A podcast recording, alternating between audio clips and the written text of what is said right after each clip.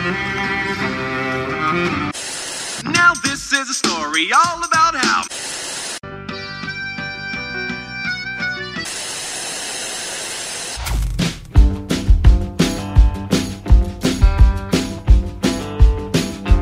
Oi, gente! Estamos começando mais um episódio de Falando Séries, seu podcast de ação de séries.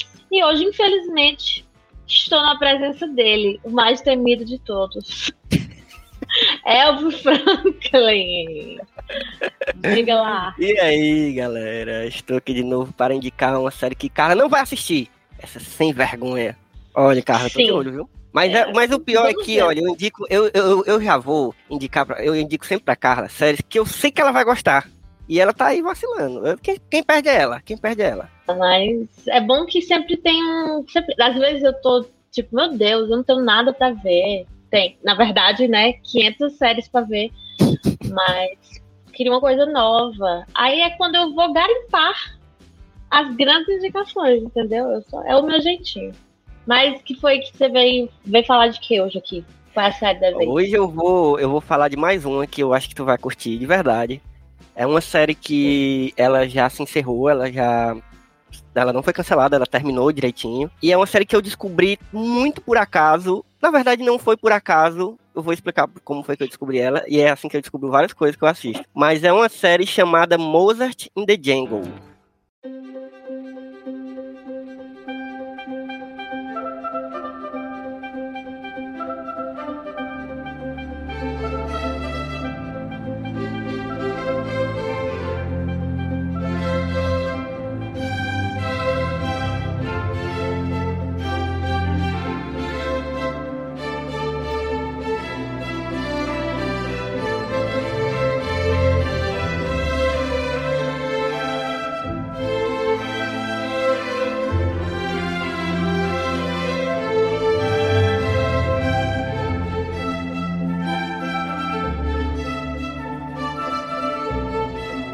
Que é uma série da Amazon Prime, original da Amazon Prime, das primeiras originais da Amazon Prime, assim, quando estreou o streaming do. Já começou mal, né, galera? Já começou mal. Podemos ver que já começou.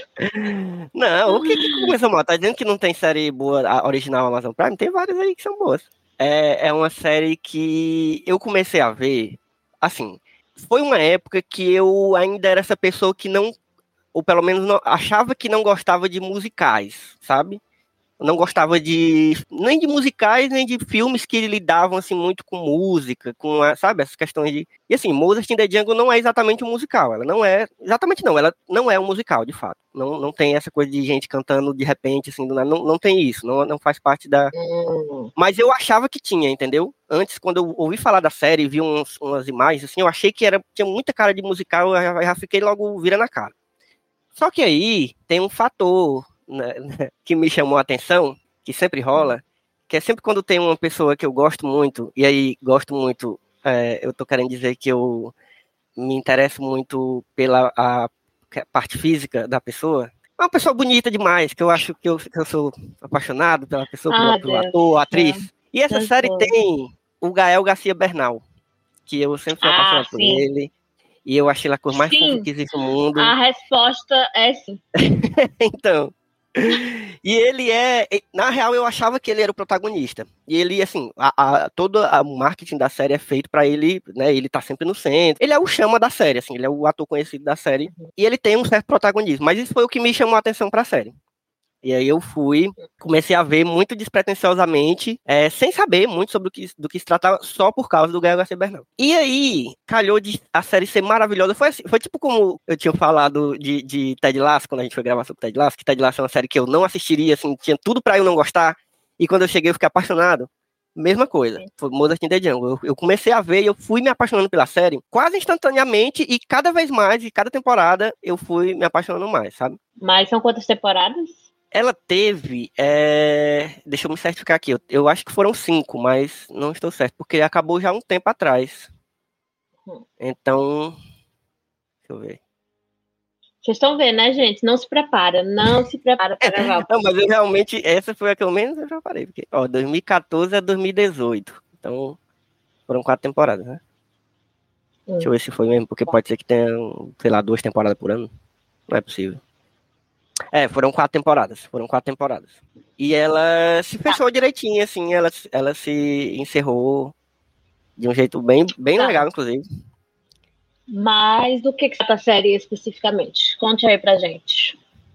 Então, Mozart in the Jungle trata de uma orquestra em Nova York. É uma orquestra tipo, sabe quando a cidade tem a orquestra oficial? Se eu não me engano, a orquestra é a orquestra oficial de Nova York. Eu não sei se é tipo a maior de todas. Acho... Não, se eu não me engano, tem uma grande, que é a principal, e, e essa é uma menor, certo? E aí é um grupo, é o grupo que faz parte da orquestra, os músicos, né? Os músicos e o, o maestro e os donos do, do teatro que, que bancam a orquestra, que, que angariam fundos e tal. É, e é uma série de comédia, mas não é uma série de, de comédia é, dessa tipo de comédia escrachada, sabe? Ela tem comédia, tem bastante comédia, mas não é exatamente de comédia, sabe? Mas ela tem muita coisa que dá pra rir, sabe? E eu acho que a primeira coisa que, que você ri de imediato, mas depois você vai entendendo mais o personagem, é o personagem do Gael Garcia Bernal, que é o maestro da, da orquestra. E ele é um maestro muito jovem, né? Obviamente, Uhum. o Gael Garcia Bernal é muito jovem. Geral- Geralmente a gente tem aquela ideia do maestro ser um velho, né? Barbudo, assim, cabelo em branco.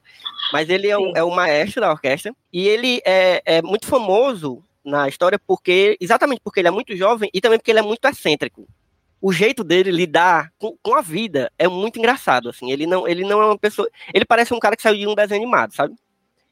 Hum. E aí, muita gente estranha isso. Só que, assim, os músicos da orquestra é, meio que já são.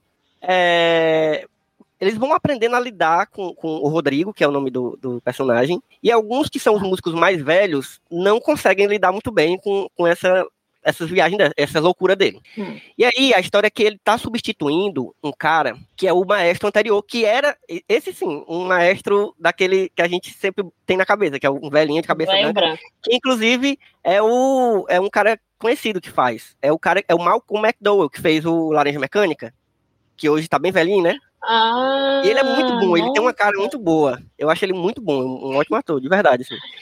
E ele é o, maestro anterior. E ele continua lá, assim, tipo, ele saiu, meio que se aposentou, mas ele não queria ter se aposentado, sabe? Ele meio que foi compulsivo, Uhum. assim, compulsório, porque ele, ele queria ter continuado. Só que aí ele já tava né, velho, aí ele meio que quer se manter meio que ainda como compositor e tal. Então ele tem, tem existe uma disputazinha dele, mais velho e tal, mais, né, mais antigo, veterano, e do, do Rodrigo, que é o Ga- Gael Garcia Bernal, que é mais jovem, todo excêntrico, cheio de loucura.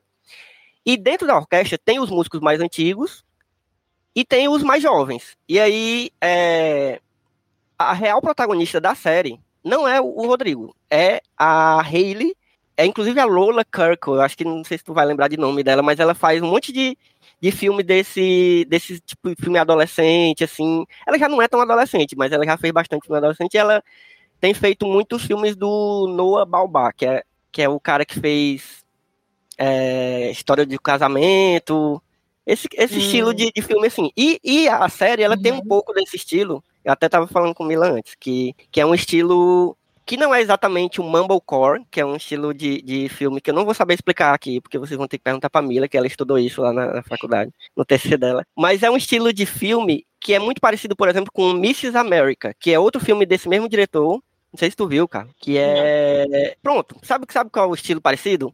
O Wes Anderson. Hum. O Wes Anderson tem Tá. um estilo parecido com essa galera. Inclusive, alguns dos criadores da série já fizeram roteiro pros filmes do Wes Anderson.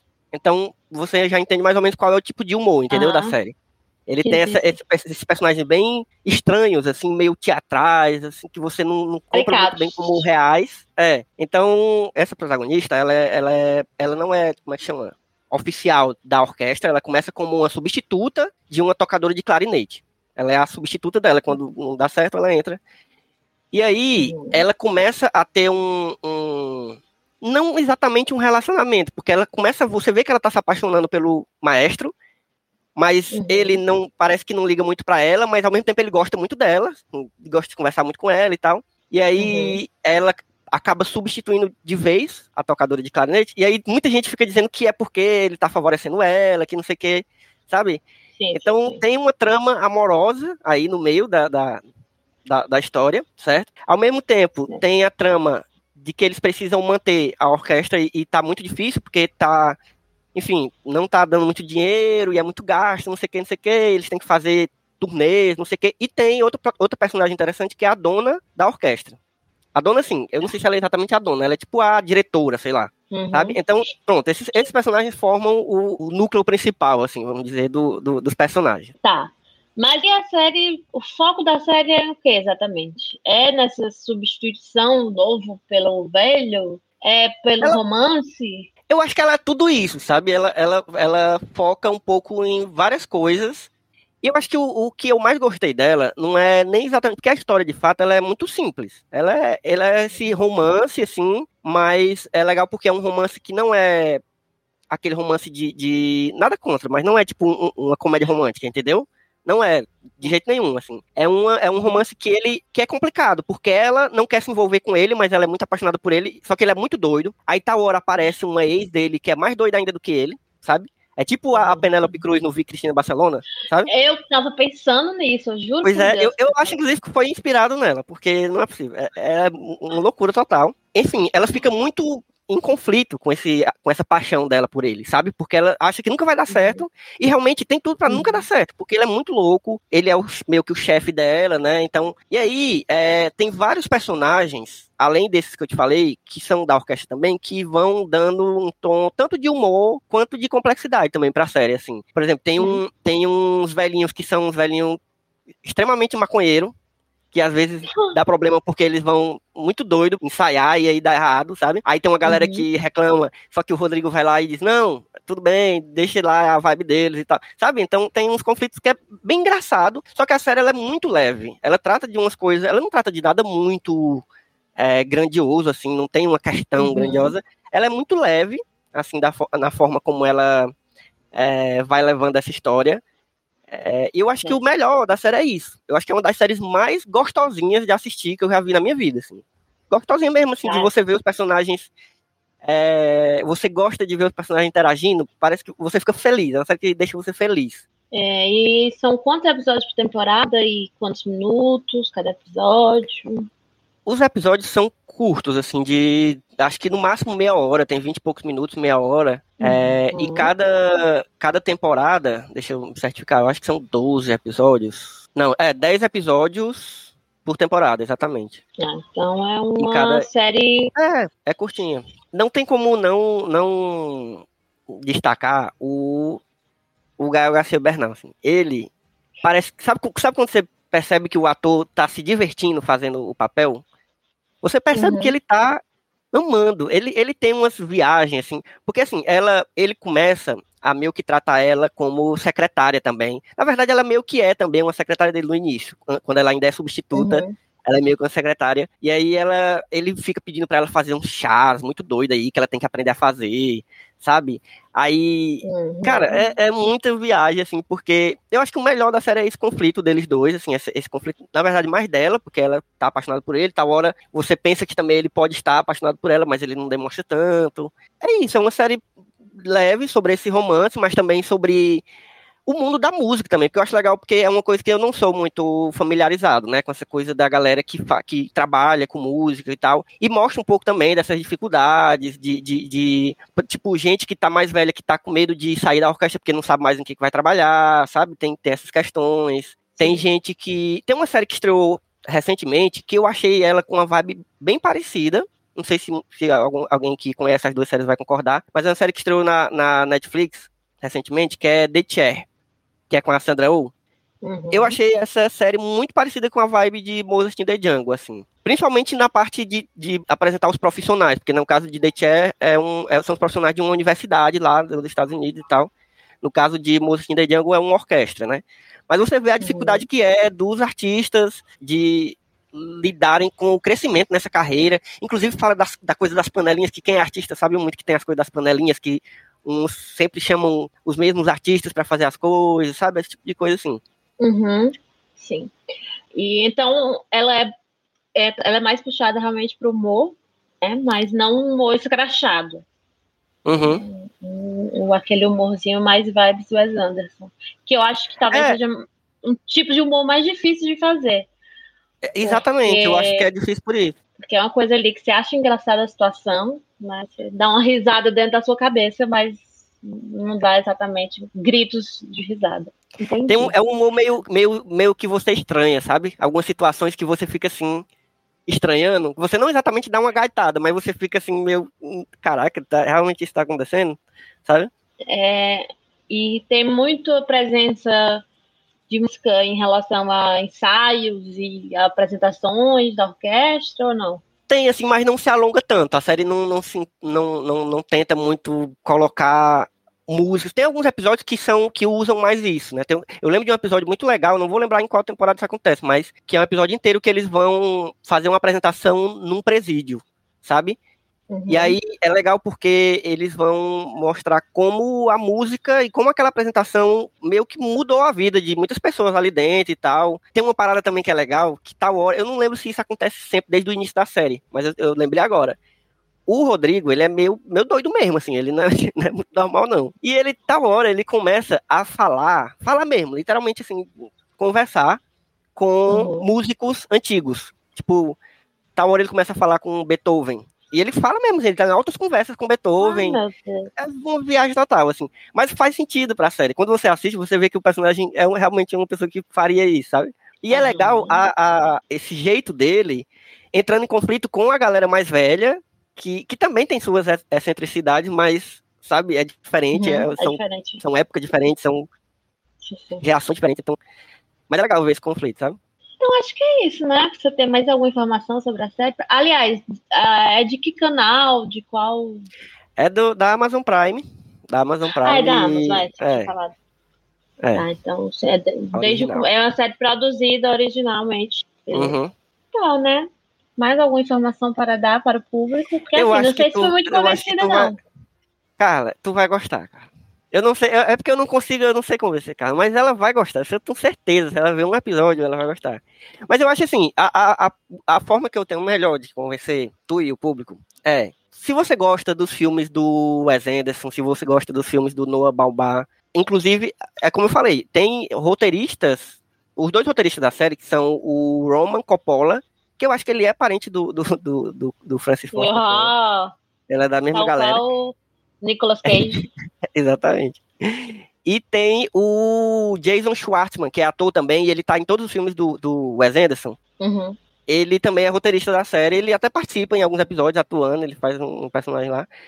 Mas é, eles dois são os, são os criadores e roteiristas da série. Então ele, a série tem muito essa vibe desse tipo de filme, sabe? Do, do Uhum. um estilo meio indie, assim, sabe aquele filme meio. Eu não sei explicar muito bem, porque filme indie não é um gênero, não existe esse Olha, gênero. você, é... Não, aí ele ajudou falando, ah, Wes Anderson, não, depois filmes indies, aí você já começa a Mas pensar. filme indie é bom. Filme indie é o quê? 500 dias, É 500 porque- dias pronto. com ela. Não, mas se 500 dias com ela não é filme indie. Filme indie é que eu digo, é, tipo.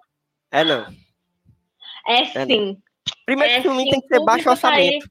Tem que ser baixo orçamento. Público, mente aí nas mensagens vocês estão podendo comentar ao vivo. 500 dias com ela, não, é um filme indie? Não é. Claro Não é, que é. Claro que é. 500 dias com ela é um dos Mas piores filmes já feitos na história da humanidade. Odeio. Odeio, É odeio. sim, é que o público, o público não mente, o público não mente. É muito bom estar gravando aqui com o público ao vivo. ó. Quando a gente lançar o Apoia-se, entendeu? Vocês vão ter a chance de estar aqui, ó, participando das gravações e comentando ao vivo, entendeu? Só, os- só os mais chegados, sabe? Mas eu acho que é isso, né? Assim, tá, eu, talvez eu esteja um pouco balançado por não ser essa série de humor mais escrachado mesmo, é, é um humor mais diferente, que você não entende muito bem porque que a situação é engraçada, né? É, é. Desgosto. Mas vamos ver, né, gente? Daqui pro final do ano a gente descobre se eu assisti ou não. Né? Vem aí. O que será que vem aí? Então é isso. É, dá aí tuas redes sociais pra galera te seguir. Pra, galera Pra me encontrar na internet, é arroba Elvio Franklin, em- tanto no Twitter quanto no Instagram, quanto em qualquer rede social. Pra seguir o Falando Série, é arroba Falando Série Podcast no Instagram e arroba Falando Série Pod no Twitter. E pra seguir o Só Mais Uma Coisa, é arroba Satismook, tanto no Twitter quanto no Instagram, que aí você vai ver as, os outros podcasts que a gente tem por lá, você vai ver as, as resenhas, as críticas que estão saindo, as listas, os vídeos de Carla. Vou acompanhar nos meus vídeos, tá? que tô lá quase toda quarta ou quinta-feira eu tô por lá. E é isso, gente. Beijos para vocês e até o próximo episódio. Cheiro, galera.